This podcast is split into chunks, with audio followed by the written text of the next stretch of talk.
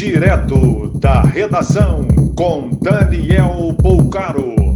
Olá, boa noite. Essas são as principais notícias da noite desta segunda-feira, 7 de junho de 2021. O ministro do Meio Ambiente, Ricardo Salles, entregou seu celular à Polícia Federal três semanas depois de ser alvo de operação. Ele afirma que deseja colaborar com as investigações. Estudo israelense aponta que 13 dias após a primeira dose da Pfizer, a chance de infecção por Covid cai pela metade. Nesta terça-feira, Salvador começa a vacinação contra a Covid de população na faixa dos 53 anos. De acordo com o presidente da CPI da pandemia, senador Osmar Aziz, convocar Bolsonaro para depor está fora de questão. O Rio Grande do Norte confirmou o primeiro caso do chamado fungo preto associado ao Covid. O paciente é do sexo feminino e tem 42 anos.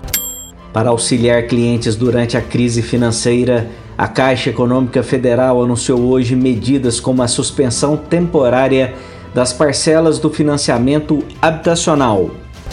Após o afastamento do presidente da CBF, Rogério Caboclo, os jogadores da seleção decidiram disputar a Copa América no Brasil. Caboclo se diz inocente, afirma que vai voltar a dirigir a entidade e nega desejo de trocar o técnico Tite por Renato Gaúcho. De acordo com a jornalista Mônica Bergamo, o Ministério Público vai investigar a CBF e patrocinadores da Copa América por, abre aspas, atos violadores fecha aspas, do direito à vida.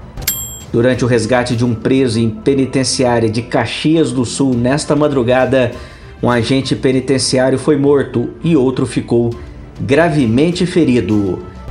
Mais informações no site da redação.com.br. Você ouviu direto da redação com Daniel Bolcaro.